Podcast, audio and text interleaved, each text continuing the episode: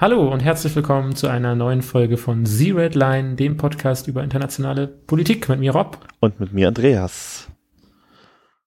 Wir haben heute den 13. März 2019. Nein, nein, wir haben den 14. März. Ach, verdammt. Versuch war es wert. Wir haben den 14. März, ähm, es ist 19.43 Uhr. Ähm, warum das wichtig ist, dazu kommen wir später noch. Da kommen wir gleich sogar schon zu, sehe ich gerade. Ja, können wir gleich mit ähm, anfangen, oder? Dann. Können wir gleich mit anfangen. Ähm, zum Thema Brexit nämlich. Ähm, da ist ja einiges passiert in den letzten Tagen, in den letzten drei Tagen, glaube ich. Ja. Ähm, da gab es nochmal eine Reihe von neuen Abstimmungen. Denn äh, in ein paar Tagen eigentlich schon, also in zwei Wochen genauer gesagt, ähm, soll es ja schon soweit sein, nämlich der Austritt Großbritanniens aus dem ähm, äh, aus dem, ja, aus dem Vereinigten Königreich, äh, aus der Europäischen Union. Ähm, und da hat Theresa May ihren Deal nochmal vorgelegt. Der wurde ja schon abgelehnt. Ja. Ich glaube im Januar oder im Februar. Ich weiß gar nicht. Genau, vor, vor, vor, vor e- Ewigkeiten. Gefühlt, vor Ewigkeiten. Gefühlt. Sie hat nochmal verhandelt mit der EU ich glaube, so richtig geändert hat sich nicht, soweit ich weiß. Ähm, und dementsprechend hat sich auch am Ergebnis im Unterhaus nicht wirklich was geändert. 242 Abgeordnete stimmten für ihren Deal, 391 dagegen. Also wieder eine deutliche, ja, eine deutliche Absage sozusagen an Theresa Mays Deal. Ja. Genau was sie dazu bewogen hat, zu sagen, sie legt den Deal demnächst nochmal vor. Ja, weil warum nicht? Ne? Ähm, kann, kann, man machen. Auf jeden Fall äh, hat das natürlich jetzt einige Folgen, denn jetzt kann man natürlich sagen, wir machen einen No-Deal. Und dann hat sie gedacht, naja, dann fragen wir die Abgeordneten immer, wollt ihr einen No-Deal-Brexit? Und weil die Abgeordnete ganz, Abgeordneten ganz gut darin sind, Nein zu stimmen, haben sie das auch abgelehnt mit 278 für einen No-Deal äh, und 321 gegen einen No-Deal. Das heißt, es gibt mehr Stimmen für einen No-Deal als für einen ähm, für den Deal von Theresa May. Also Theresa Mays Arbeit ist ungefähr ist weniger wert als nichts. Du bist böse. böse. Ich weiß. Ähm, naja, jetzt sind sie also gegen den May-Deal. Sie sind gegen No-Deal-Brexit. Nee, jetzt stellt sich die Frage, wie soll das denn funktionieren? Und da hat man sich gedacht, naja gut, dann verschieben wir das Ganze einfach. Ähm, also das wurde dann tatsächlich jetzt auch eben gerade dann abgestimmt und 222 Abgeordnete haben gegen die Verschiebung gestimmt und 412 für die Verschiebung. Und jetzt wird es ein, eine Verschiebung, wenn ich es jetzt richtig im Kopf habe, beziehungsweise richtig, ich habe es jetzt die Ereignisse vor den letzten Minuten nicht gelesen, aber müsste es jetzt um eine Verschiebung um ein Jahr gehen, ungefähr. Ähm, denn das ist interessant, weil niemand bietet ihnen eine Verschiebung für ein Jahr an. Äh, doch, Donald Tusk. Donald Tusk hat sich tatsächlich dazu geäußert und das in den Raum gestellt. Ähm, aber es war halt eher so der Plan, wie ich das gestern gehört habe. Ob das jetzt noch stimmt, das weiß man ja nicht so genau. Aber da war es so, da hieß es, Theresa May legt den Deal nochmal vor zur Abstimmung. Von vorgestern den Deal übrigens. Ähm, und sagt, wenn wir den abstimmen, gibt es eine Verschiebung von zwei Monaten. Und wenn ihr den ablehnt, dann stimmen wir über eine Verlängerung von einem Jahr ab. So. Und jetzt nehme ich mal an, dass es jetzt die Abstimmung von einem Jahr sein wird. Äh, die Verlängerung. Okay. Ähm, hm. das, äh, aber dadurch, dass das jetzt so kurzfristig ist, ähm, äh, kann ich euch hier jetzt nicht so ähm, maximal sagen, wie es ausgegangen ist ähm, oder was genau da jetzt abgestimmt wurde weil man weiß das ja in dieser ganzen Brexit-Geschichte sowieso nicht. Und vor allem ist es eigentlich auch alles egal, weil der, die EU und jeder Mitgliedstaat der EU, alle 27 Mitgliedstaaten müssen dem auch zustimmen. Von daher, who knows? Also, Genau, was sogar bedeutet, ja. dass solche Staaten wie in Belgien ist das auch ein Regionalrecht. Das heißt, äh, wenn die Region Flandern jetzt zum Beispiel ja. der Meinung ist, sie hätte da keinen Bock drauf, könnte es sein, dass Flandern verhindert, dass, äh, genau. äh, dass es zum Delay kommt und dann am 29.03. doch der harte also ich, Brexit Ich würde zu dem Thema mal kurz einen Absatz aus dem aus einem Guardian-Artikel, der von jetzt gerade ist. The motion says that if a Brexit plan is agreed by March 20, Then this would be a brief technical extension until 30th of June. If not, it says it would probably involve a longer, longer period and the UK taking part in the upcom upcoming European election. Das heißt, bis zum 20. März, das sind sechs Tage, gibt es jetzt noch Zeit, einen Deal zu machen mit der EU, dem die Abgeordneten zustimmen. Dann wird es, wenn sie dem zustimmen und dieser Deal stattfindet, dann wird es eine Verlängerung bis zum 30. Juni geben, dem Datum, an dem sich das neue Europäische Parlament konstituiert. Wenn sie dem keinen Deal finden bis zum 20. März, dann muss wahrscheinlich diese, dann kommt diese Einjahresverlängerung. Ähm, weil anders das nicht geht. Und dann muss Großbritannien rechtlich gesehen an der EU-Wahl teilnehmen.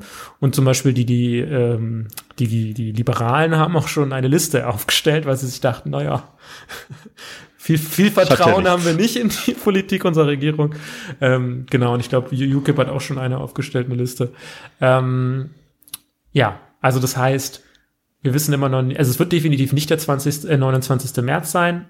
Es könnte eben der 30. Juni sein oder vielleicht auch der 30. Juni 2020. Also ich würde übrigens sagen, es wird nicht, also die Aussage, es wird definitiv durch der 29. würde ich nicht tätigen. Weil es könnte durchaus auch trotzdem der 29. sein, weil irgendeiner der Mitgliedstaaten sagt, nee, das geht so nicht. Aber die Abgeordneten haben ja ähm, abgelehnt, dass es einen No-Deal-Brexit gibt. Aber das ist ja unrelevant. Also nicht bindende Abstimmung. Genau. Ja. Also ich meine, das ist halt so das Ding. Also meiner Meinung nach, wenn wie gesagt, irgendwas in den Mitgliedstaaten falsch läuft. Und ich sehe da unendlich viele Probleme, zum Beispiel solche Sachen wie Gibraltar und die ganzen Geschichten. So, also ich glaube, es wäre durch, es liegt zumindest auch noch in der Möglichkeit, ja. dass es trotzdem am 29.03. zu Ende ist mit. Und ich meine, in Spanien ist auch gerade Wahlkampf, ne? Das kommt auch noch dazu. Das könnte natürlich die Sache verkomplizieren. Ja, genau, also und also ich glaube, da sind halt viele Dinge, die noch äh, Sachen verkomplizieren können. Ach ja, es, es bleibt spannend. Es bleibt auch absurd, dass man innerhalb von zwei Jahren, unter zweieinhalb Jahren, es echt nicht geschafft hat, sich auch noch irgendwie ein bisschen was zu überlegen. Aber ja. Also zumindest was, was mehrheitsfähig ist. Ja, so viel zum Thema Brexit. Würde ich sagen, blicken wir äh, den, werfen wir den Blick ein bisschen weiter südlicher nach Algerien. Genau, wir hatten ja letzte Woche einen längeren Bericht darüber gemacht, über die Demonstrationen. Nun gibt es ein Ergebnis der Demonstrationen ähm, und zwar tritt ähm, ähm, tritt der Bouteflika. ja Bouteflika nicht an, sondern ähm, er hat im Prinzip äh, gesagt, okay, ähm, ich verstehe, er wollte nicht, dass ich antrete oder ob er das versteht, weiß ja eigentlich auch niemand so richtig. Ähm, aber auf jeden Fall hat der Regierende oder die regierende äh, Gruppe gesagt, okay, wir verstehen, ihr wollt nicht, dass Bouteflika antritt, ähm, dann verschieben wir das Ganze mal und überlegen uns und überarbeiten die Verfassung und dann werden wir sehen, wer da antritt, ähm, was halt im Prinzip. Siehst du? Aber techni technisch gesehen tritt er ja nicht an, von daher. Genau, er bleibt halt nur Präsident. ja. Ich weiß nicht, ob das so der Plan war, aber von den Demonstrantinnen. Wahrscheinlich nicht, deswegen sind für morgen, äh, Freitag, den, äh, den 15. Äh, März auch Großdemonstrationen angesagt. Oh genau. Das wird natürlich wieder spannend. Und dann äh, skippen wir rüber äh, nach Finnland, äh, auch ein Land, wo jetzt Wahlkampf ist. Ähm, die finnische Regierung ist auseinandergeflogen, äh, weil sie äh, das Gesundheitssystem reformieren wollte, also hauptsächlich tatsächlich äh, ähm, stärkere Ausgaben aufs Private schieben und äh, von regional nach äh, also zurzeit ist das auf einer regionalen Ebene geordnet und das sollte auf eine überregionale Ebene geordnet werden, das Gesundheitssystem. Und ähm, das dem haben bestimmte die rechten Parteien innerhalb der Koalition nicht zugestimmt. Ähm, deswegen hat Juha Sipila, der äh, Premierminister von äh, ähm, jetzt im Prinzip die Regierung zum Rücktritt ähm, bewogen und ähm, bleibt aber im Amt, weil im April sind eh Wahlen. Äh, genau. Das heißt, die ja, Mitte-Rechtskoalition ist am Ende. Die, ähm, die beiden, also es gab ursprünglich mal mit den wahren Finnen nur eine rechte Partei. Jetzt gibt es eine Abspaltung, äh, ähm, eine etwas liberalere Abspaltung der wahren Finnen, die ähm, zwar in der Koalition ist, aber gleichzeitig irgendwie äh, keine große Rolle spielt. Also zumindest bei Umfragen ähm, gewinnt die überhaupt keine Stimmen, sondern es bleibt bei der dadurch rechter gewordenen äh, rechtsradikalen Partei, ähm, aber es könnte trotzdem eine Ablösung äh, dann in Finnland geben, weil in Finnland gibt es noch eine sozialdemokratische Partei und die ist scheinbar auch stärkste Kraft. Faszinierend, oder? Oh, das ist ja auch nicht so oft, oft noch. Ja, in Europa zumindest. Ja. Naja. Gut. Aber genau, das ist so Finnland, also dort äh, gibt es halt auch ähm, in einem zweiten EU-Land ähm, Wahlen und auch da kann man sich ja zum Beispiel darüber profilieren, dass man sagt, naja, aber das, was da das UK macht, finde ich komisch. ja, das stimmt. Du hast noch ein Thema, du hast hier nur ein Stichwort aufgeschrieben. Genau, ähm, morgen am 15. sind auch die weltweiten Fridays for Future Demonstrationen in ähm, fast 100 Ländern. Ich hatte die Liste irgendwo mir angeschaut. Ähm, genau, und natürlich auch äh, in Berlin, in Leipzig. Ich glaube, in Deutschland waren es sogar 160 ähm, Staaten. Und was ist das genau? Äh, das ach ja, okay. Ähm, Fridays for Future äh, ist im Prinzip eine Bewegung, die äh, von einer schwedischen äh, Aktivistin, junge, junger Mensch, 16 Jahre alt, äh, angeleitet wurde. Ähm, mir ist gerade Greta, Greta, äh, Greta Thunberg. Genau, Greta Thunberg. Und ähm, sie hat im Prinzip gesagt, sie geht äh, nicht mehr freitags zur Schule, bis das Klimaproblem gelöst ist oder wenigstens vernünftig angegangen wird. Und daraus ist eine weltweite Bewegung geworden und ähm, jetzt streiken weltweit regelmäßig freitags SchülerInnen und morgen ist im Prinzip ein weltweiter Aktionstag, wo auch in Staaten wie zum Beispiel Indien oder Nigeria oder Ghana gestreikt wird, was bisher nicht so der Fall war, weil das bisher eher so westzentristisch äh, passiert ist. Deutschland ist aber zum Beispiel auf jeden Fall das Land mit den meisten ähm, äh, Streiks zu dem Thema, ähm, mit 168 Städten allein in Deutschland, wo Leute wohl streiken wollen. Genau. Ja, die Schüler sollen aber mal zur Schule gehen, hier Schulpflicht und so. ähm, ja, dann lernen sie was fürs Leben, ist halt egal, auch ja. wenn sie dann, äh, äh, ob sie da schon so Dinge lernen wie, ähm, gut schwimmen lernen sie, müssten sie wahrscheinlich da lernen, oder? Also ich meine, das wäre so das. Ja, stimmt, das wäre praktisch. ähm, oder weiß ich nicht, so wie hier, äh, kennst du diesen Film Interstellar? Ja. Da lebten die ja auch in der Zukunft und da waren so Jobs, nicht mehr so Geisteswissenschaften und so und, und Technik alles nicht wichtig. Hauptsache, du kannst Land als Landwirt gut arbeiten, weil du musst die paar Menschen, die noch leben, auch müssen auch vernünftig versorgt werden und so, weil die Natur ist so schwierig. Also und deswegen sollten wir alle Landwirte werden. Also Schulgarten und Sportunterricht, das wäre das, das. Das ist das, ja. glaube ich, für die Zukunft sinnvoll. Genau. Naja, gut. Ähm, ja, ich glaube, sie ist jetzt auch für den Friedensnobelpreis nominiert worden, tatsächlich. Ja, ich fände dass die tatsächlich diese Medienaufregung darüber ein bisschen unsinnig, weil ähm, irgendwie werden gefühlt äh, ein paar hundert Leute für den Friedensnobelpreis jedes Jahr ja, nominiert. Donald Trump zum Beispiel. ja, wenn sie es gewinnt, dann, dann ist es auf jeden Fall eine Botschaft. Genau, und dann ist es auch eine Nachricht, aber so ist es halt so, keine Ahnung, ähm, quasi so gut wie jede Persönlichkeit, die öffentlich aufmerksam irgendwas mit Politik macht, wird regelmäßig für den Friedensnobelpreis nominiert. Ich glaube, auch Angela Merkel wurde schon nominiert ja. und Helmut Kohl, der ist jetzt tot, oder? Also, nee, oder? Helmut Kohl ist tot, ja. Ah, okay, dann geht's ähm, nicht mehr, aber der wurde auch sehr oft nominiert. Der wurde auch immer nominiert, ja, wegen der Wende, wegen dem, dem Fall der Mauer. Friedliche und, Revolution, ähm, bitte, nicht Wende. Es war keine Wende. Und ähm, dann halt Angela Merkel für die Flüchtlingsgeschichte. Ähm, also 2015. Ja. Ähm, ich fände es lustig, wenn Merkel den dafür gewinnen würde dieses Jahr. Ähm, einfach nur als Provokation finde ich das schön. Ähm, genau, ja. Ja, ansonsten äh, gibt es auch gerade noch einen Skandal im Europ Europäischen Parlament, weil der äh, der Chef äh, des Europäischen Parlamentes äh, gesagt hat, dass äh, Mussolini ja auch was Gutes für Italien gemacht hat. Ah, ja. War das nicht auch ein Vertrauter von Berlusconi? Ja, ja, also genau. nicht Mussolini, sondern Tajani? Äh, genau, Ta Antonio Tajani ist der Mensch, der das ist.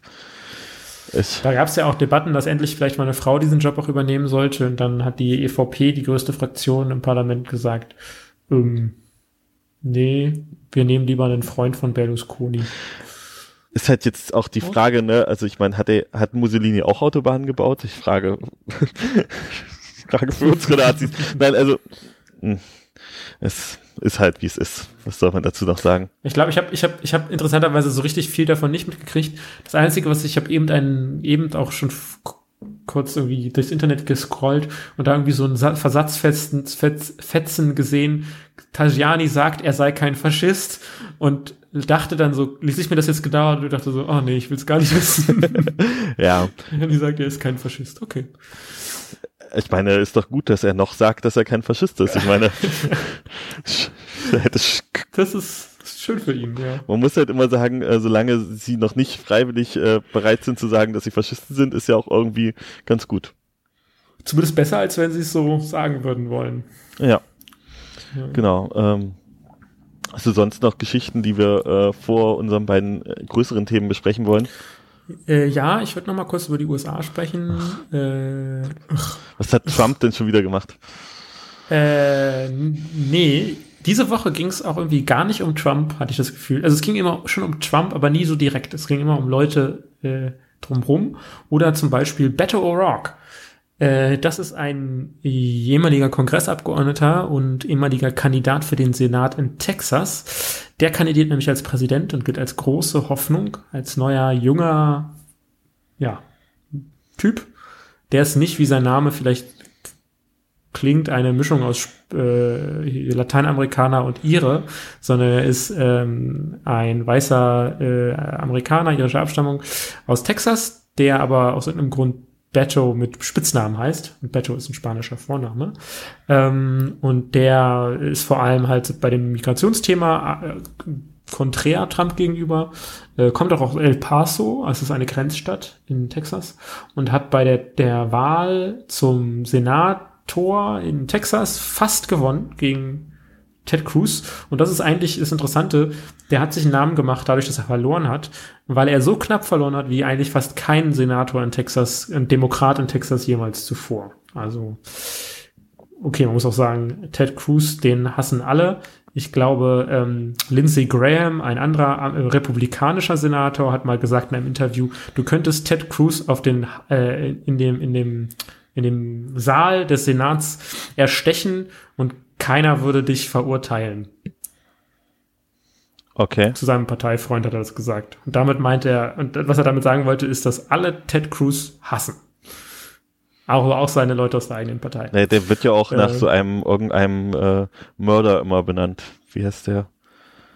Ist das nicht da? Der hat ja nicht so einen Spitzname, der irgendwie äh, auch an, auf irgendeinen so Massenmörder anspielt oder sowas. Ach so, ja, weil er irgendwie aussieht wie irgendein Ted Bundy oder sowas. Keine Ahnung, das ist so ein, ja, Massenmörder, keine Ahnung. Vielleicht war es das, ich weiß es nicht genau. Aber Ted Cruz ist wirklich ähm, quasi grenzüberschreitend verhasst. Ja, trotzdem sitzt er im Senat, keine Ahnung. Ähm, ja, das ist auf jeden Fall jemand, den man beobachten sollte, würde ich jetzt mal behaupten. Ähm, dann hat der Ex-Anwalt von Donald Trump, Michael Cohen, im Senat ausgesagt. Ähm, da muss er auch die Wahrheit sagen, da muss er auch auftauchen, wenn der Senat, das sagt. Äh, das ist da in den USA so. Das ist wie so eine Polizeiverhörung. Äh, nur, dass er, ähm, dass es öffentlich im Fernsehen übertragen wird. Im Prinzip so wie bei äh, uns Untersuchungsausschüsse. Da musst du auch genau, auftauchen. Nur, ja, aber die sind nicht niemand in der Regel nicht öffentlich. Das stimmt nicht. Es gibt immer aber einen öffentlichen Teil, aber werden nicht im Fernsehen übertragen. Ja, ja. Naja, aber ich glaube, so, so, so, so, so, so extrem medialisi media medialisiert. Ja, ähm, ist das da nicht, genau. Ähm, aber das ist so ein bisschen so, ja. Also das wird live ins Fernsehen übertragen und der hat dann halt Trump mehrere Verbrechen vorgeworfen, vor allem Steuerhinterziehung und hat ein bisschen auch aufgedeckt, wie Trump arbeitet. Also sehr Mafia-ähnlich auf jeden Fall. Und er hat ihm gesagt, er ist ein Rassist und hat mehrere Beispiele genannt von Äußerungen von Donald Trump. Das kam aber auch jetzt überraschend, oder? Trump, Rassist, da wäre ja, ja vorher nie jemand drauf gekommen. Komisch, komisch ne? Ähm, ja, wobei das, was er jetzt äh, zitiert hat, Donald Trump, war schon mal noch mal eine Stufe mehr, als wir jetzt eh schon wissen. Ähm, aber dass er das gesagt hat, wundert, glaube ich, niemanden. Also Warum sollte das auch jemanden wundern? Ja, äh, Trumps Wahlkampfmanager Paul Manafort ist äh, in zwei getrennten Gerichtsverfahren zu insgesamt circa sechs Jahren Haft verurteilt worden, ähm, wegen ja, Korruption, Steuerhinterziehung und so komischen anderen Sachen, keine Ahnung. Äh, so White-Collar-Crime, wie man in den USA gerne dazu sagt. Ähm, die Empfehlungen waren bis 12 bis 5, 25 Jahre. Also das sind so Richtlinien für so lange. Und die waren bei deinen Taten halt 12 bis 25 Jahre. Ja, als hat er 6 gekriegt. Wenn er schwarz wäre, wären es wahrscheinlich 25. Ähm, hm. Nur mal so eine These. Ja, dann verlassen wir die USA einfach auch schon mal wieder. Möglich. Äh, ja. ja. So viel ist da auch gar nicht passiert. Genau, reicht ja dann auch mit den USA. Hm. Naja, gut. Ähm, und wir gehen dann äh, nach Indien. Das ist mein äh, längeres Thema und zwar ähm, sind in Indien bald Wahlen. Die Wahlen dauern da auch ein bisschen, weil es ein sehr großes Land ähm, und äh, nicht nur groß, sondern auch bevölkerungsreich. Das dauert dann nämlich ein bisschen und zwar geht es nämlich los, dass man äh, die Wahl beginnt am 11. April und ähm, mhm. geht bis zum 19. Mai und am 24. Mai soll dann im Prinzip das Ergebnis ähm, stattfinden. Das heißt, es wird so über Phasen gewählt. Das heißt, einzelne Länder ähm, und Bundesstaaten wählen halt nach und nach und ähm, so hat man dann im Prinzip ähm, eine gestaffelte Wahl über sieben Phasen. Genau. Ähm, Spannend. Indien ist eine äh, parlamentarische Demokratie nach föderalen Systemen, etwa so wie die Bundesrepublik Deutschland, nur halt ein bisschen größer. Also es gibt 900 Millionen äh, WählerInnen, die wählen dürfen, bei 1,4 Milliarden EinwohnerInnen. Und ähm, es gibt ein Ober- und ein Unterhaus. Das wäre ähm, quasi bei uns Bundestag und Bundesrat. Ähm, das Oberhaus heißt Raja Sabha und ist äh, die wäre der Bundesrat im Prinzip und ähm, das Unterhaus heißt Lok Sabha und das wäre der Bundestag. Mm, das Unterhaus wird auch gewählt und um die Dimensionen zu haben, wie groß das da ist, es treten äh, bei der letzten Wahl sind vier, über 450 Parteien angetreten und über 9000 Kandidatinnen. Also ähm, viel. Sehr, ja, sehr viel, Land. Weil halt auch ein großes Land und ähm, oft treten Parteien zum Beispiel nur in einzelnen Regionen an, so ähm, oder halt Minderheitenparteien für Muslime zum Beispiel oder für verschiedene andere äh, Religionsgemeinschaften und äh, ja, Minderheiten halt. Ähm, das Unterhaus hat äh, 552 Sitze, die zu vergeben sind. Und ähm, es gibt einen sehr, sehr relevanten ähm, Staat oder äh, der sehr besonders umkämpft ist, das ist Uttar Pradesh. Ähm, Uttar Pradesh. Okay. Ja. Ähm, dort leben das allein. Ich schon mal von gehört. Ah, okay. Dort leben allein 200 Millionen Wählerinnen, also allein schon. Und das wäre im Prinzip das fünft bevölkerungsreichste Land der Erde, wenn das allein ein Staat wäre. Ja. Ähm, das ist, ja, das ist vielleicht, ähm, das ist der Teil, der auch an Neu-Delhi grenzt und äh, quasi im Zentrum des Landes, beziehungsweise Norden des Landes, an der Grenze auch zum Nepal, wenn man sich das so vorstellt. Zieht sich so von Neu-Delhi bis, bis eine Grenze von Nepal, Kathmandu hin. Genau. Ähm, derzeit regiert ja Narendra Modi, wir haben schon öfter über ihn geredet, ähm, mit seiner nationalen Hindu-Partei, beziehungsweise ist er eigentlich in der Koalition, und zwar in der National Democratic Alliance. Ähm, also ähm, die haben äh, seit 99 im Prinzip ähm, die Macht in Indien in dieser äh, in dieser Region und seitdem ähm, driftet dieses Land auch immer stärker in Richtung naja, ähm, stärker so, so eine Mischung aus nationalstaatlichem und äh, religiös-fanatischem Hinduismus. Ähm, mhm. Aber die sind jetzt nicht diese Partei von Gandhi, die es damals gab, oder? Das ist jetzt was anderes. Nee, das war sowieso nochmal was, das war der National Congress und auf den kommen wir auch mhm. gleich.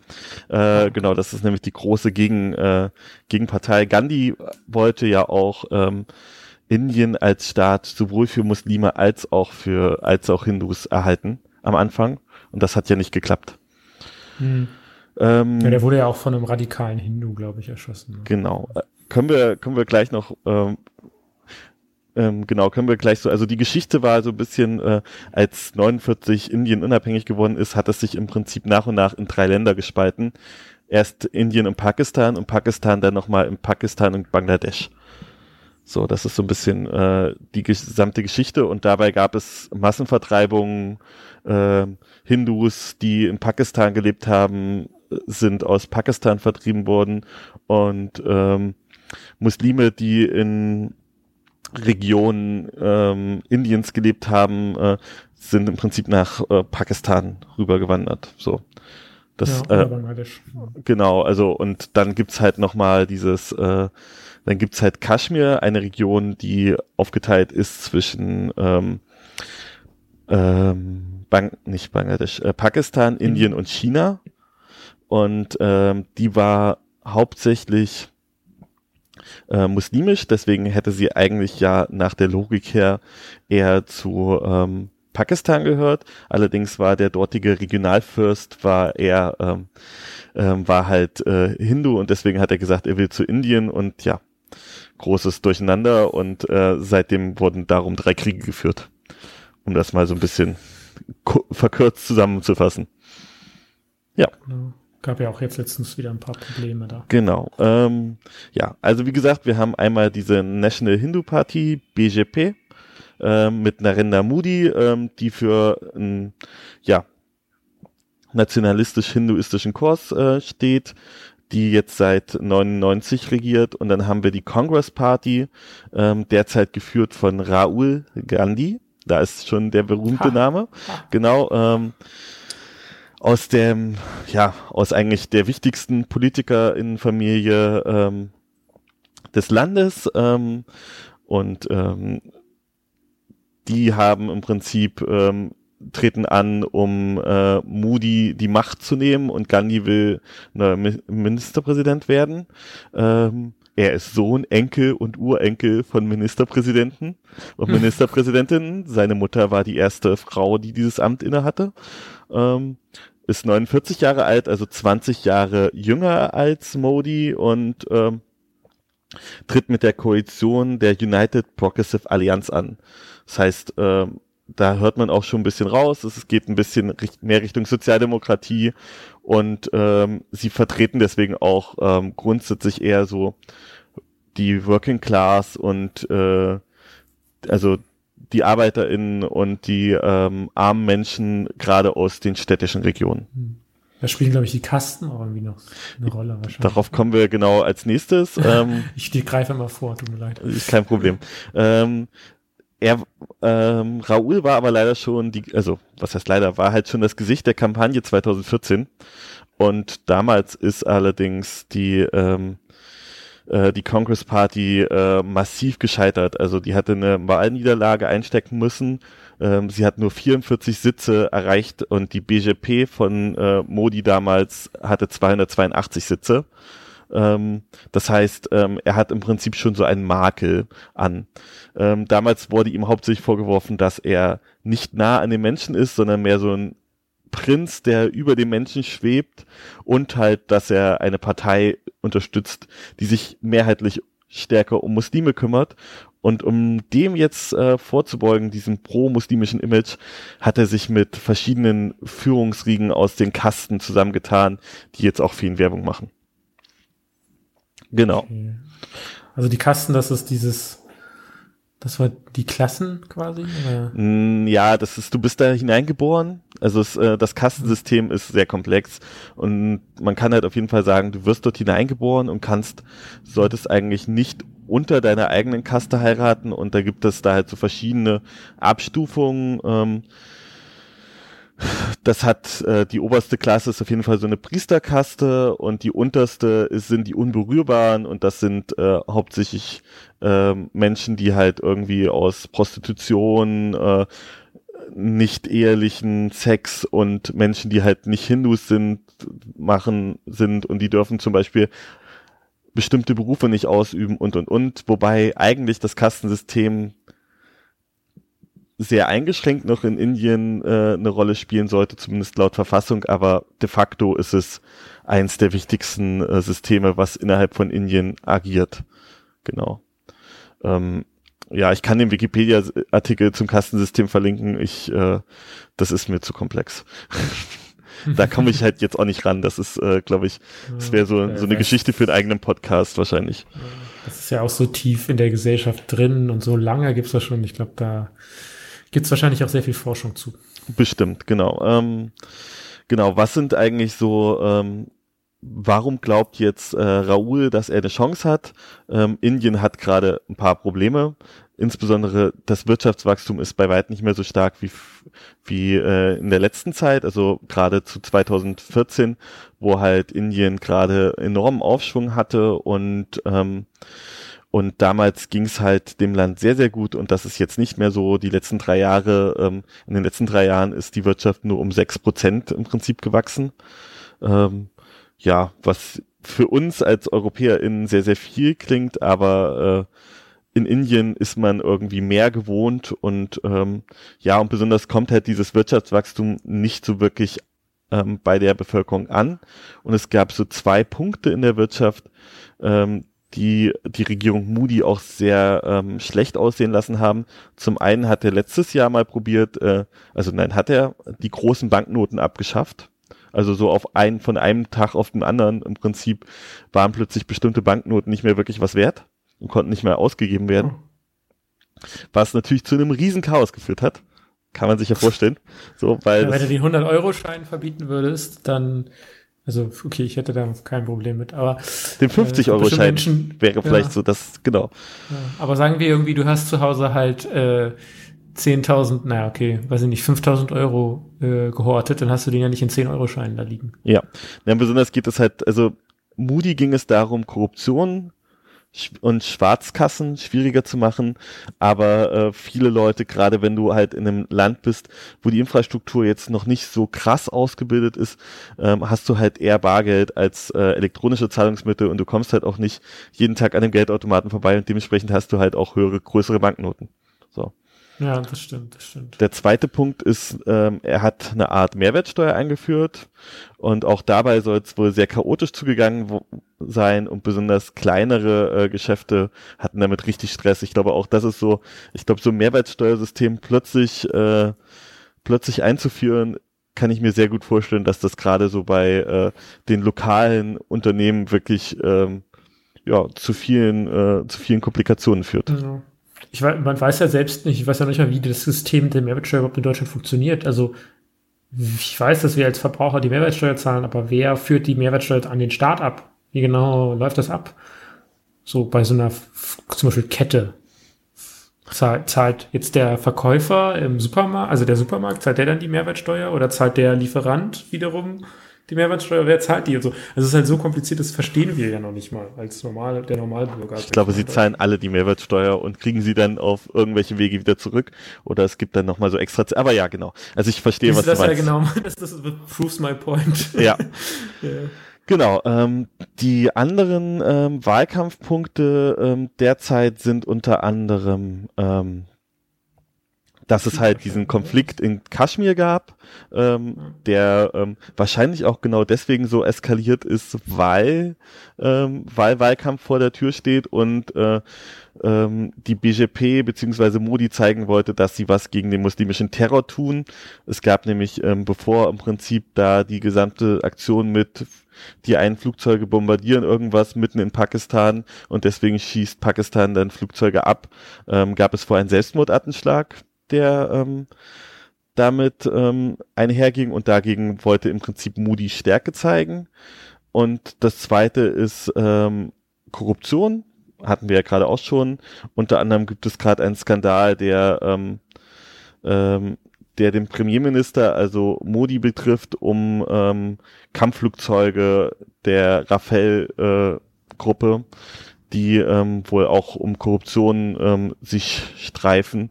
Das sind so die Hauptfragen. Ähm, genau. Ähm, als, als letztes wäre da noch zu nennen, ähm, es gab ein neues Staatsbürgerschaftsgesetz, was hauptsächlich im Nordosten Indiens ist, also da an der Grenze zu ähm, Bangladesch. Dort gibt's ja jetzt derzeit auch stärkere Flüchtlingsbewegungen und die halt auch schon immer. Und ähm, dort hat man im Prinzip probiert, ähm, die Staatsbürgerschaft ähm, im Prinzip äh, ähm, zu, zu, erleichtern, solange es Hindus sind und ähm, und Muslime ähm, waren halt bisher davon ausgeschlossen und ähm, will halt im Prinzip ähm, eigentlich auch nicht, dass Muslime eine Staatsbürgerschaft in Indien bekommen. Wie gesagt, nationale Partei, äh, nationalistische, hinduistische Partei macht ja auch Sinn, dass sie das nicht wollen. Genau. Also das sind so die Punkte, ähm, um die diskutiert wird. Und eigentlich gehen alle davon aus und auch die meisten Umfragen sagen immer noch, dass die BGP gewinnen wird, aber es tauchen jetzt nach und nach die ersten Umfragen auf, die zeigen, dass Raoul vielleicht doch eine Chance hat. Und das ist eigentlich schon bemerkenswert, weil, ähm, weil wie gesagt, äh, die ähm, ähm, die Partei um ähm, Modi und die Koalition um Modi regiert halt jetzt seit schon ja 55 Monaten, also schon sehr, sehr lange wiederum und äh, war bisher auch unangefochten, ähm, aber es scheint sich gerade zu einem Wandel herauszukristallisieren. Ja. Hast du noch Punkte, Nachfragen? Nee, zum Thema Indien nicht mehr. Nee, also es ist auf jeden Fall eine spannende Wahl. Sind ja auch noch ein bisschen zwei Monate hin. Allerdings, ich finde halt dafür, dass es die größte Demokratie der Welt ist und wir uns ja sonst so unglaublich auf die Scharen äh, schreiben, dass wir, äh, dass wir Demokratien äh, und Demokratie so super wichtig sind, verfährst du da halt fast gar nichts drüber. Also wahrscheinlich wird es dann wieder so ein ganz kurzes Tagesthemending, wo dann erscheint, äh, Modi oder Gandhi hat gewonnen, dem Thema erledigt, so nach dem Motto. Während wir, also die USA halt äh, den US-Wahlkampf, von dem kriegen wir halt unglaublich viel mit und eigentlich, ich glaube, das ist gar nicht mehr ähm, tatsächlich, also natürlich ist die USA noch in gewisser Weise relevanter für uns als Indien, aber ich glaube, es gibt durchaus auch Argumente, wo du sagen könntest, was in Indien passiert, ähm, ist eigentlich auch sehr relevant für Deutschland, Europa und die Welt. Also leben mehr Le Leute in Indien als in Europa. Und in den USA zusammen. Das habe ich jetzt nicht ausgerechnet, aber wahrscheinlich schon, ja. Ja, es es sind etwa so, also Europa wählen äh, 500 Millionen und in den USA 325 Millionen. Also wir, ja, ja, äh, ja. Leben.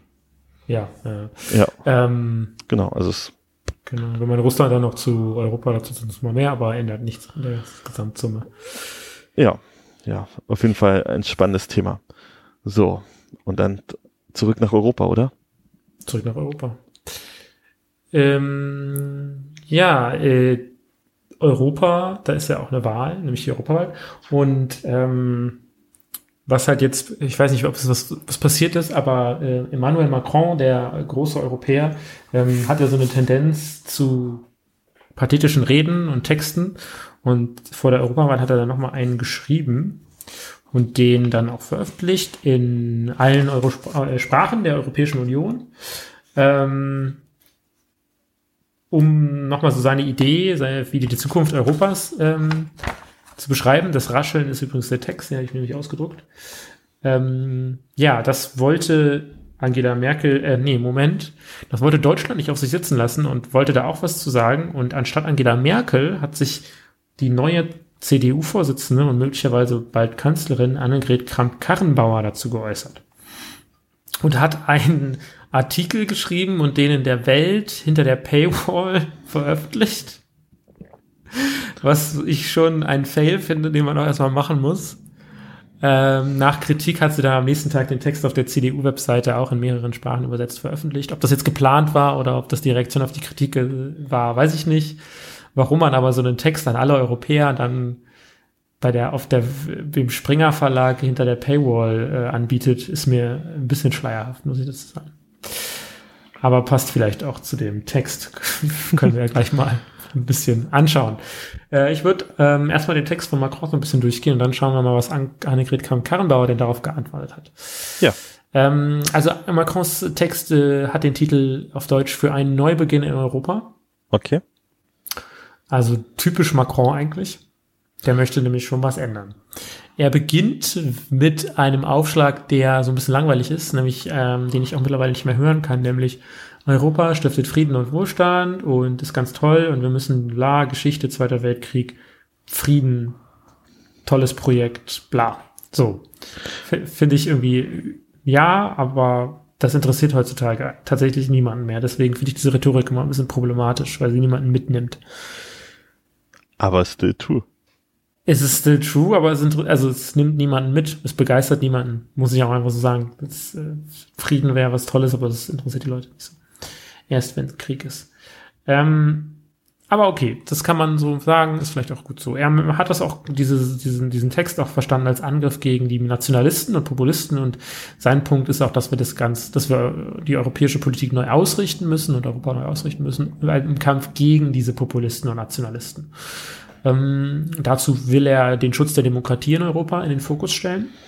Ähm, zum Beispiel mit der Einführung einer Agentur für den Schutz der Demokratie.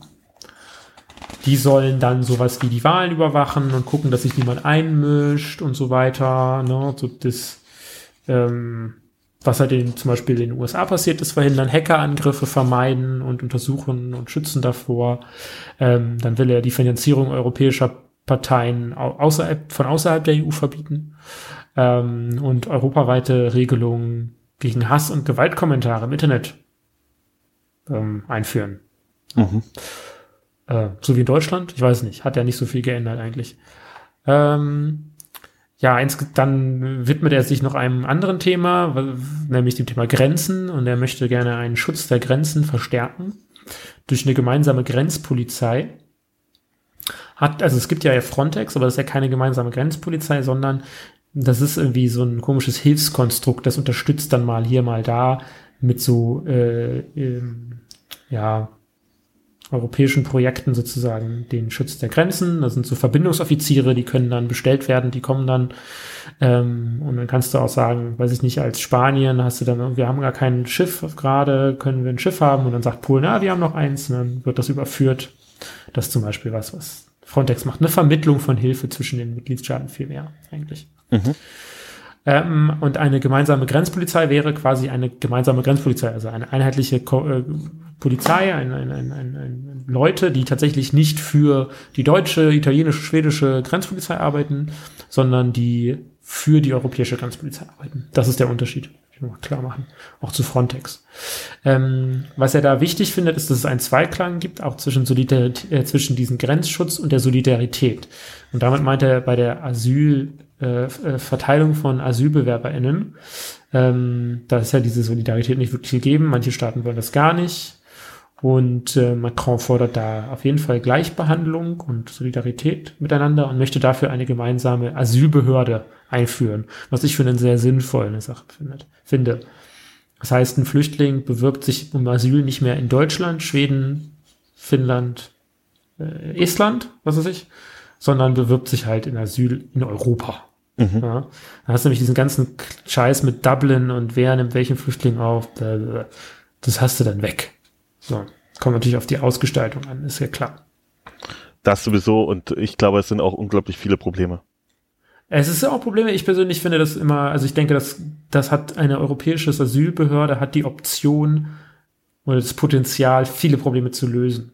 Es hat aber auch die, das Potenzial, wenn man es falsch macht, die Probleme eben nicht zu lösen, sondern sie nur zu verschieben. Weil wenn wir dann sagen, es gibt aber trotzdem so eine komische Verteilung und es gibt trotzdem dies und es gibt trotzdem das, dann machen wir die Probleme nur schlimmer, beziehungsweise ändern nichts, schieben das halt auf die europäische Ebene und ja, deswegen ist Macrons Forderung auch einer gemeinsamen Grenzpolizei nicht prinzipiell schlecht, aber auch irgendwie nicht prinzipiell gut, sondern es kommt darauf an, wie es ausgerichtet wird und das wissen wir halt nicht. Das ist halt nicht klar. Mhm.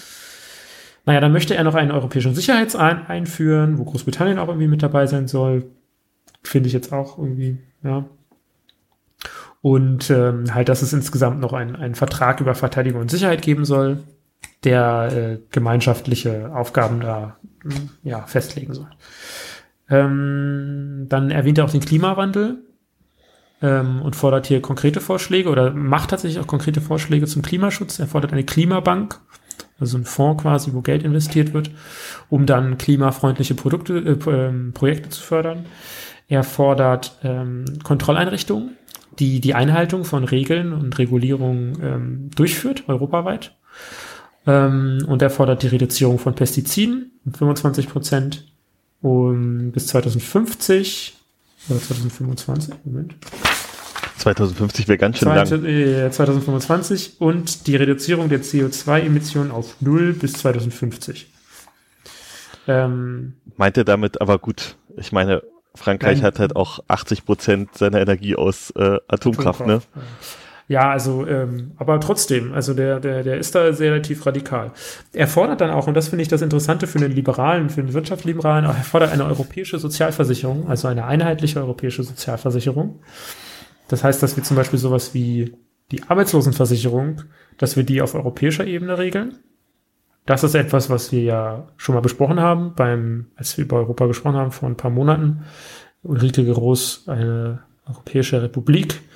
Ähm, dieses Projekt, da wäre das ja zum Beispiel mit enthalten auch. Also das hat sie auch gefordert. Steht zum Beispiel aber auch in dem Wahlkampfprojekt mindestens der Linken, ich denke auch bei den Grünen und vielleicht genau. sogar bei der SPD könnte ich mir vorstellen. Genau, also das ist eine Idee, die, die mittlerweile sich verbreitet hat. Ne, kommt halt auch auf die Ausgestaltung an, aber ist auf jeden Fall eine gute Forderung. Und auch fordert er einen gemeinsamen europäischen Mindestlohn, der allerdings sich an den nationalen Regeln oder Einkommen und so weiter ähm, orientieren soll. Und da verstehe ich dann nicht so ganz, was dann der Effekt sein soll.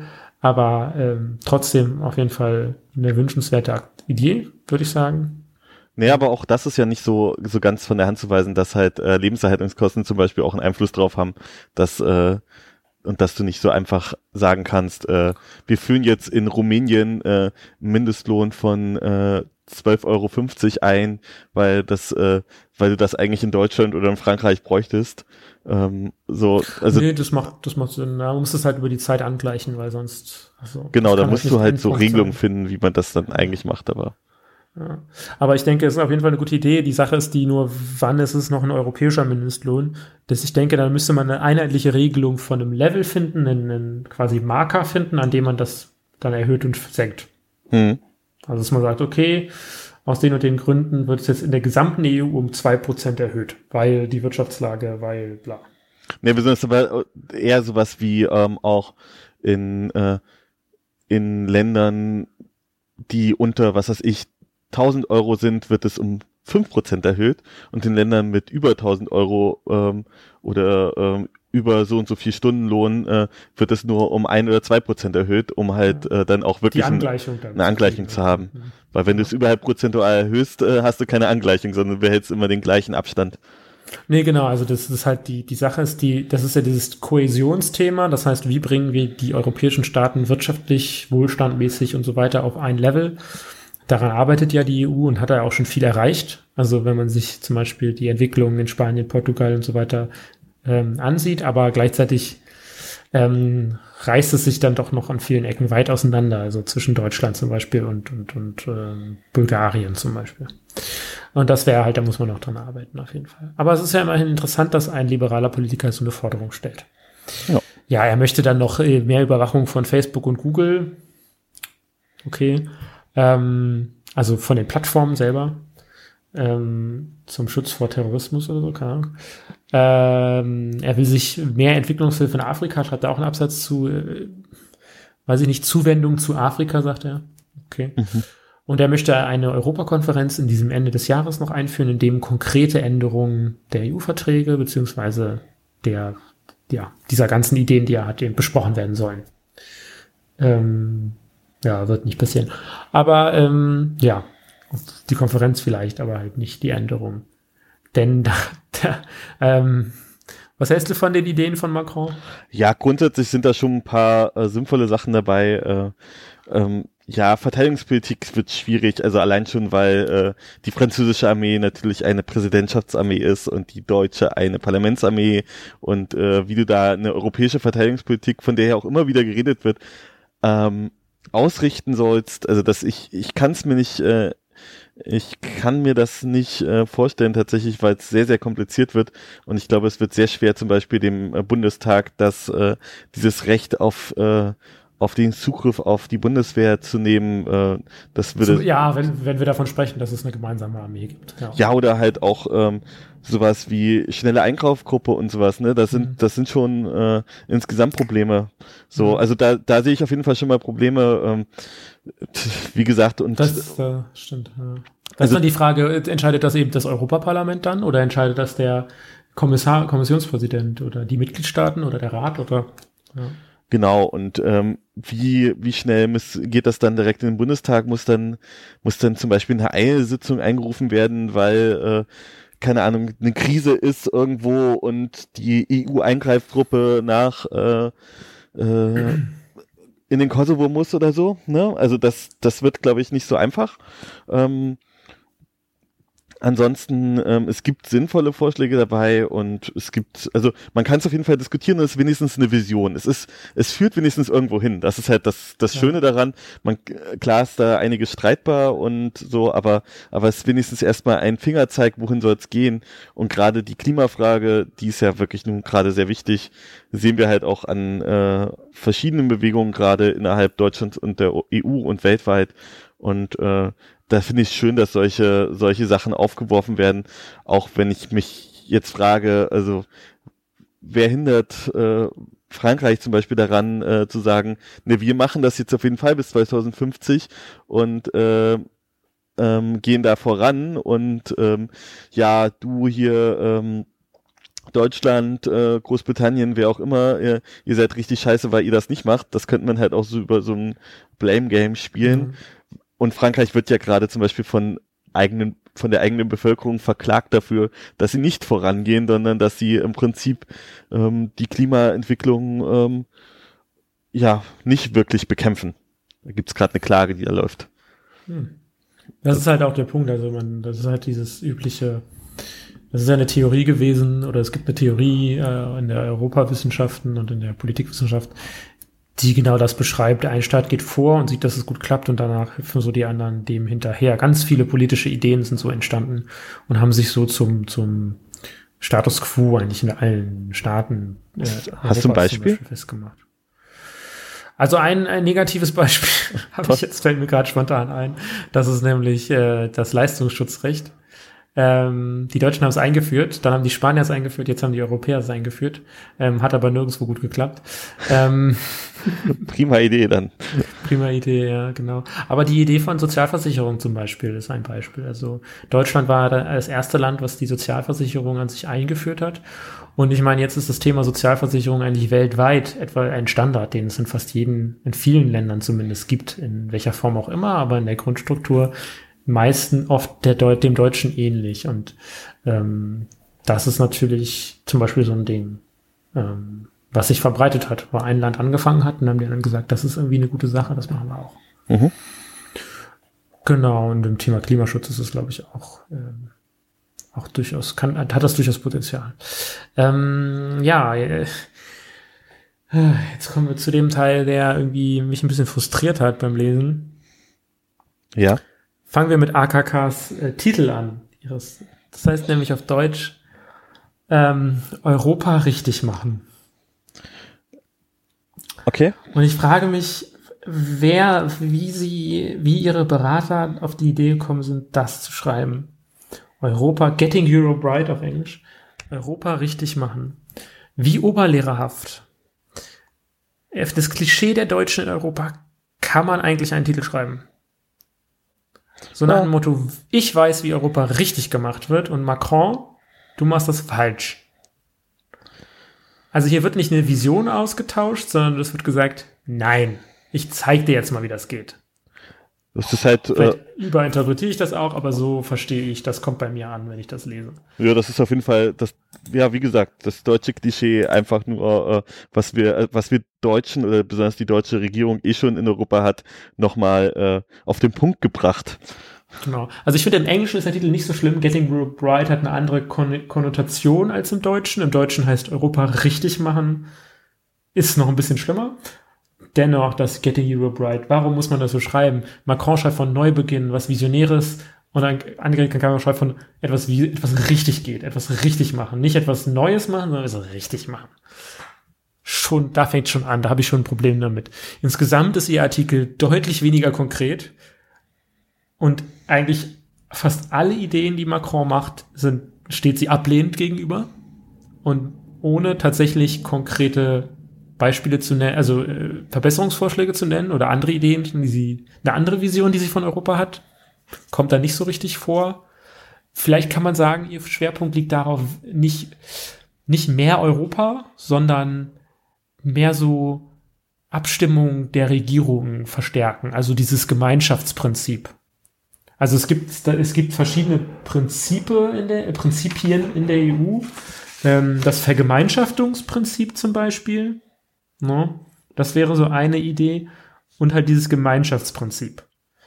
Also ihr, ihr Schwerpunkt liegt nicht auf dieser Vergemeinschaftung, sondern ihr Schwerpunkt liegt auf der nationalen Zusammenarbeit zwischen Staaten. Also eher einem, Prinzip, einem ganz anderen Prinzip als Macron. Das heißt, Macron fordert so Sachen wie ähm, eine gemeinsame ähm, europäische Sozialversicherung. Und Kram-Karrenbauer, das Analog, das fordert sie jetzt nicht, das hat sie nicht erwähnt, aber das Analog dazu, was so zu Kram-Karrenbauer passt, ist, die Nationalstaaten sollten sich mehr darüber abstimmen. Mhm. Verstehst du? Und das klingt so ein bisschen wie ein Konzept, ein eher bilaterales Konzept zwischen den Mitgliedstaaten als ein tatsächliches gemeinschaftliches Gedanke mit einem Ziel, mit einer Vision, sondern eher ein, wir müssen mal gemeinsam mehr darüber reden. Und ich finde, das ist so ein bisschen die Grundstruktur. Also es hat mehr eine Gemeinschaft, wenig, ähm, ja, keinen einheitlichen Gedanken für ein einheitliches Europa, was vielleicht irgendwann mal tatsächlich eine gemeinsame Republik oder sonst irgendwas werden kann sondern eher eine Idee, dass Nationalstaaten extrem wichtig sind. Also dieses, ähm. das, was im Prinzip auch die, die radikale Rechte äh, zurzeit vertritt, äh, dieses äh, nicht, die will ja auch nicht mehr die Auflösung der ähm, der EU, sondern sie wollen aber, dass die Nationalstaaten innerhalb der EU eine wesentlich stärkere ja. Rolle sind und die EU im Prinzip nur so eine Art Handels- und Absprachebündnis ist. Also ich, ich glaube, Annegret Kramp-Karrenbauer, da geht schon wieder los. Ähm, die möchte durchaus mehr als vielleicht diese radikale Rechte will, aber die Tendenz geht in diese Richtung. Mhm. Sie dreht sich so ein bisschen in die Richtung und damit meine ich vielleicht, sie hat sich nicht gedreht, aber die CDU dreht sich so ein bisschen weg von dieser Europapartei hin zu einer nationalen Partei. Also ich würde sagen, unter Krank-Karrenbauer verändert sich die Partei und wird scheinbar weniger europäisch, als sie es mal war.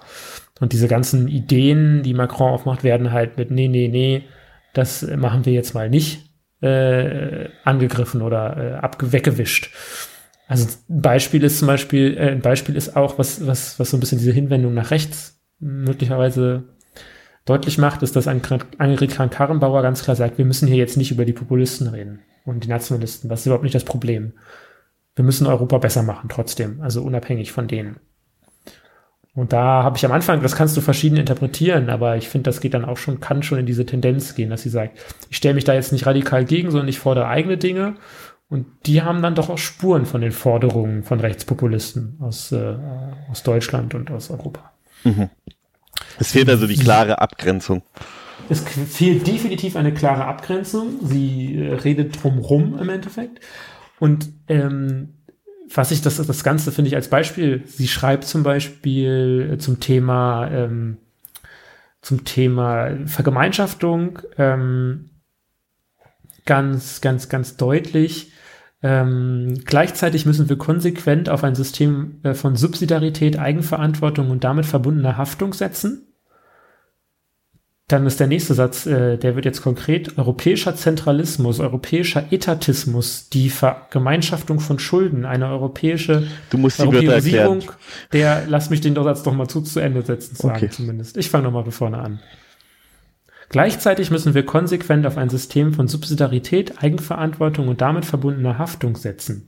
Europäischer Zentralismus, europäischer Etatismus, die Vergemeinschaftung von Schulden, eine Europäisierung der Sozialsysteme und des Mindestlohns wären der falsche Weg. Das heißt, was sie hier sagt ist, wir müssen die Dinge im Kleinen regeln. Das bedeutet Subsidiarität auf der kleinsten Ebene, auf der wir, äh, auf der sie geregelt werden können. Wir müssen Eigenverantwortung ist wichtig, das heißt die Eigenverantwortung der Nationalstaaten. Die Haftung, das heißt Staaten haften für ihr Handeln, für ihr eigenes Handeln. Deutschland macht was und muss dann dafür auch haften. Europäischer Zentralismus und Etatismus, das heißt quasi eine, eine Fokussierung auf Brüssel und eine Fokussierung auf Europa, wo die Brüsseler Eliten, in Anführungszeichen, dann halt ähm, irgendwas bestimmen und alle müssen mitmachen und die Nationalstaaten nichts mehr sagen können. Die Vergemeinschaftung von Schulden, das heißt, es gibt europäische Schulden, die die ganzen Euro, alle Europäer gemeinsam tragen. Europäung der Sozialsysteme, das wäre sowas wie eine europäische Sozialversicherung. Und Mindestlohn haben wir schon gesprochen. Und da sagt sie ganz klar, ist der falsche Weg.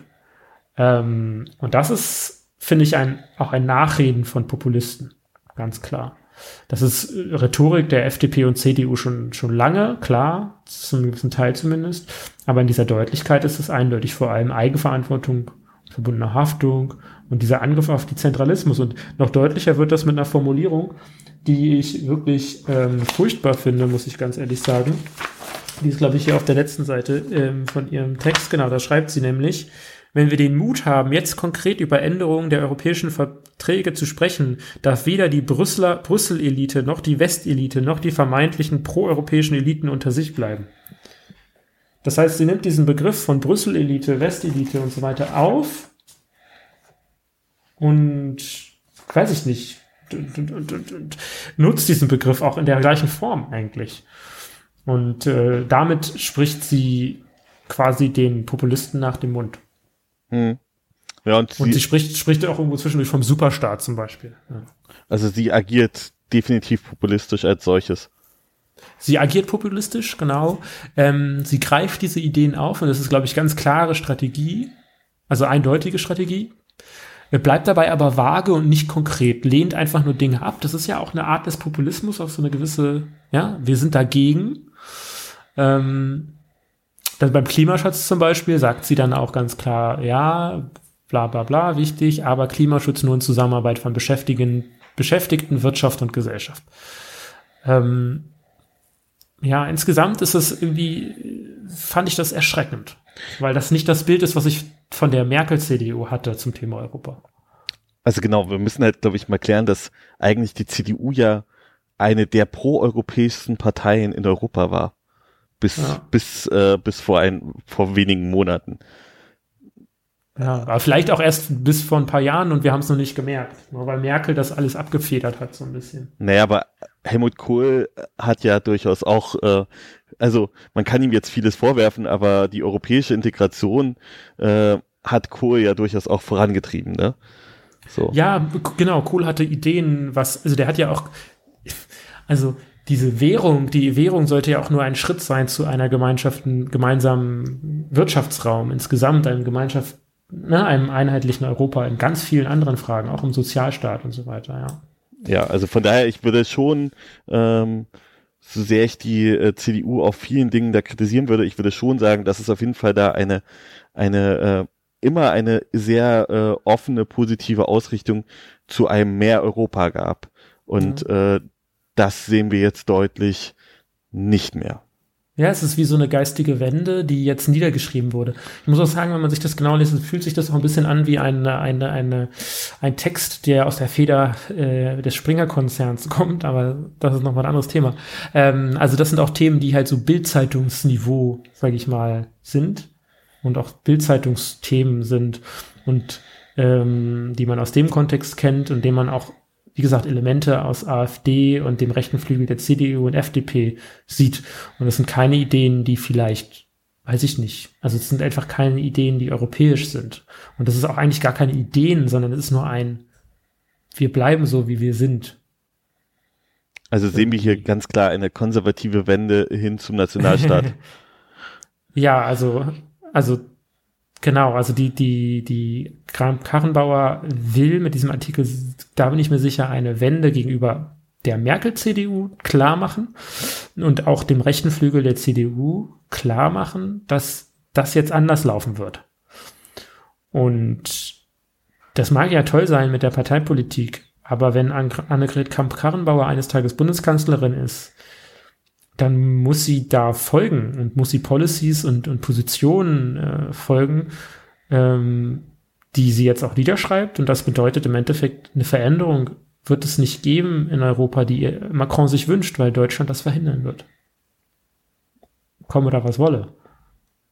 Naja, es halt jetzt die Frage, ähm, wie es weitergeht mit unserer Koalition, also wie es insgesamt weitergeht. Ja. Darüber wird ja jetzt, ähm, wir haben ähm, jetzt gestern oder so äh, ein Jahr groß, große Koalition äh, Merkel 5 gehabt. Merkel 4? Merkel 5? Weiß man nicht mehr. Ähm, äh, Merkel, ja. Ähm, Merkel 4, genau. Ähm, aber ähm, und ja, und es wird halt ja schon ähm, sehr laut darüber diskutiert, ob diese Koalition überhaupt bis zum Ende durchhält. So, und, mhm. und was passiert, wenn nicht, und ähm, welche Koalitionsüberlegungen dann äh, eine neue Kanzlerin AKK hätte und äh, wie es dann weitergehen würde. Und äh, man könnte ja zum Beispiel sagen, mit einer erstarkten schwarz-grünen Regierung zum Beispiel, mit starken Grünen, könnte das ganz, ganz anders aussehen, als was da jetzt AKK gerade aufschreibt. Also was sie da auf jeden Fall macht, ist sich auf jeden Fall nicht für Schwarz-Grün rausputzen, sondern genau das Gegenteil. Sie profiliert sich nach rechts, ja, ja. definitiv. Also ähm, das ist halt das Interessante auch, auch mit einer Sache. Es ist es ist schwierig, ähm, auf was sie genau hinaus will. Ich glaube, ihr Ziel ist einfach nur, ähm, die CDU hinter sich vereinen zu können, um dann auch schnell Merkel ablösen zu können. Und das Ding ist, Veränderungen in Europa wird es nicht geben, solange Angela Merkel Kanzlerin ist, weil Angela Merkel keine Änderung, die, die kann gar keine Änderung durchführen. Das ist nicht glaubhaft jetzt, weil sie einfach nicht mehr für die CDU steht. Sie ist wie so ein Satellit, der irgendwie um die Parteilandschaft kreist momentan. Ähm, weil sie so, so losgelöst davon ist, jetzt auch als, als nicht mehr Parteivorsitzende. Und ich glaube nicht, dass sie die Autorität hat, so entscheidende langfristige Veränderungen äh, ja, anzustoßen, zusammen mit Macron. Ja, ähm, genau, also aber die Frage ist natürlich, ähm, ob, ob es solche Änderungen überhaupt gehen, geben könnte in dem Zustand der derzeitigen Europäischen Union. So, das ist ja durchaus auch eine Diskussion, die man führen kann. So. Ja, Oder also ob es das nicht ja. lieber ein, ein Alleingang von, äh, ähm, ob das nicht ein, eher ein Alleingang von äh, vielleicht einigen wenigen Staaten geworden wäre, wenn jetzt äh, AKK und ähm, und Macron tatsächlich so einen totalen Pro-Europa-Kurs gefahren wären und ob es dann nicht die EU sowieso auseinanderreißen würde, daran. Ja, ich meine, sowas wie eine Sozial äh, national, ähm, europäische Sozialversicherung könnte man natürlich auch einfach zusammen Frankreich, Deutschland einführen. Weiß nicht, ob das so sinnvoll ist, aber ähm, theoretisch geht das natürlich. Ne? Ja. Ein Beispiel vorangehen. Ja, besonders und dann diese, ja, genau. Hm. Besonders wäre halt wahrscheinlich, Benelux wäre wahrscheinlich auf jeden Fall auch dabei. So, also der alte, ähm, im Prinzip der alte Gründungsrat der, äh, ähm, hm. wie hieß das Ding? Ja, äh, dieses Kohle, Kohle-Stahl-Ding, sie, dieses ja, Kohle-Stahl-Abkommen, genau. was da, äh, was, woraus die mal die EU geworden Gemeinschaft ist. für Kohle und Stahl, genau. genau ähm, ähm, oder die Europäische Gemeinschaft, die Europäische Wirtschaftsgemeinschaft, die EWG. Genau. Aber da war dann, glaube ich, Italien schon mit dabei, oder? Italien war auch schon von Anfang an mit dabei, aber ähm, das ist noch ein anderes Thema. Ja, ähm, also auf jeden Fall wären da Möglichkeiten gewesen, ähm, voranzugehen, aber die sieht man eigentlich gerade nicht so wirklich. Nee, genau, also es, es, ist Macron ist wie so ein, ist wie läuft in so einem Hamsterrad, habe ich das Gefühl. Ähm, es dreht sich alles im Kreis, weil auch niemand äh, ihm dabei hilft, sozusagen rauszukommen, weil er muss seine Ideen rausschmeißen, weil er damit angetreten ist, obwohl er eigentlich wahrscheinlich ganz genau weiß, dass das nicht so richtig zünden wird mit dem Deutschland, was da ist und mit dem. Ich glaube, wenn Frankreich und Deutschland zusammen eine Idee haben, dann gäbe es schon Chancen, die durchzusetzen, aber so, so dass Deutschland abblockt, das bringt dann halt auch nichts. Ja, und man könnte jetzt auch noch interessant darüber diskutieren, ob Macron das wirklich will oder ob er das nicht sogar noch mal so spielt, dass er jetzt noch mal richtig einen raushaut. Also solche Sachen wie, er ist jetzt plötzlich für einen europäischen Sozialstaat, äh, weil er genau weiß, dass Deutschland äh, sowieso nicht darauf reagieren kann gerade. Ne, das ja, kann man halt auch nochmal ja, spielen. Ja, Deutschland kann schon, aber sie wollen nicht. Genau, also und er das ja genau weiß. Also dieses, äh, äh, hey, hier, ich habe so ganz viele tolle Sachen, die auch äh, die europäische Linke äh, halbwegs zufriedenstellen äh, würden. Ähm, und die schreibe ich jetzt alles mal zusammen, weil ich weiß, ähm, in den wichtigen Staaten Europas wird mir eh niemand dazu antworten. So, weil A, die einen sind gerade beschäftigt, damit auszutreten, die anderen sind äh, regiert äh, von der rechten Peace-Partei und in Deutschland äh, ist gerade eh alles auch drunter und drüber. So. Und Italien ist total komisch und in Spanien ist Wahlkampf. Also niemand, keiner der großen europäischen Staaten wird ja eigentlich auf irgendwas zurzeit wirklich antworten können. Ähm, deswegen kann man erstmal alles reinschreiben, was die meisten gut finden. So. Mhm. Ja, das ist halt auch noch ja, so ein Ding. Ja, klar. Also ich glaube, Macron weiß, dass es ohne Deutschland nicht geht. Und ähm, eigentlich müsste er auch wissen, dass Deutschland der Verhinderer von jeglicher Veränderung in der Europäischen Union in den letzten fünf, sechs, sieben Jahren ist. Das ist einfach so. Wenn man sich auch anguckt, Macron wollte ja auch die, die, dieses Wahlsystem verändern, dass es einheitliche Listen gibt, länderübergreifend. Das wurde ja auch von Deutschland abgeschmettert. Ähm, ja, also ich halte Deutschland für einen der großen Bremser und für einen der, der ja, am wenigsten europäischen Staaten momentan oder einen weniger europäischen Staat definitiv in der EU. Ähm, ja. Ohne Vision, ohne Plan, nur auf sich gedacht, bedacht, egoistisch, ja auch oberlehrerhaft. Ähm, genau das, was dieser Artikel auch verkörpert gerade. Das finde ich ist halt das Spannende an diesem, an diesem Artikel von AKK. Er symbolisiert die deutsche Rolle in der EU. Ja. Und vielleicht wollte sie auch genau das. Vielleicht wollte sie auch das, ja, um die Bildzeitung und Springer-Leser auf ihre Seite zu ziehen um die konservative CDU auf ihre Seite zu ziehen, die sie nicht gewählt haben, sondern Friedrich Merz.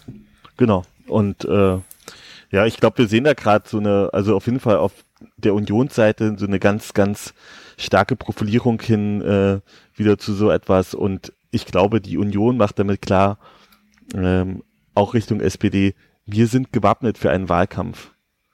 So, das ist, das genau. ist das, was ich da so sehe.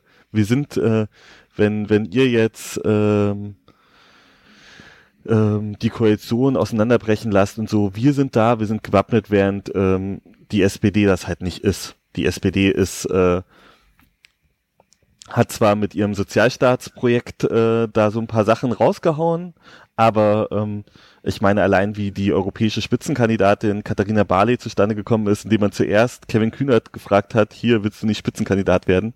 Und er ähm, intelligenterweise gesagt hat, nee, so und dann äh, wird's halt die ähm, ehemalige Generalsekretärin und äh, die man sowieso da überhaupt zu allem drängen musste. Die musste man drängen, überhaupt äh, Ministerin zu werden. Äh, dann hat man sie belohnt mit dem Justizministerposten und jetzt wird sie da wieder weggedrängt. Und, genau, also so ne, also Zweckwaffe. Mhm. So und und äh, so sie, ich meine, mit wem würden die denn in, also erstmal wäre es total lächerlich, äh, wenn sie also zurzeit mit einer äh, mit einem Kanzlerkandidat und einer Kanzlerkandidatin antreten würden und selbst wenn sie das tun könnten, wer wären das? Also Andrea Nahles, Sigmar Gabriel, Olaf Scholz. Genau. Olaf Scholz ja. als Kanzlerkandidat für eine rot-rot-grüne, also weil das wäre ja im Prinzip die einzige Option. Ja, also ich glaube national, also das ist zwar jetzt noch ein anderes Thema, aber ich glaube, was denen fehlt, ist halt einfach auch ein, ein, ein ja, ein sozialdemokratischer Bernie Sanders so ein bisschen. Ähm, wobei dessen Forderungen ja eigentlich klassisch sozialdemokratisch sind. Ähm, vielleicht ist Kevin Kühnert das, aber er ist auch einfach zu jung dafür, glaube ich, an der Stelle. Ja. Und zu wenig profiliert. Ähm, und ich glaube, das ist eine Persönlichkeit, die in der SPD fehlt. Die hat man alle in die Linke rausgedrängt, glaube ich. Ich will jetzt nicht sagen, Oscar Lafontaine soll wiederkommen, bitte nicht. nee. Sarah ähm, hat ja ähm, gerade Zeit, vielleicht kann die.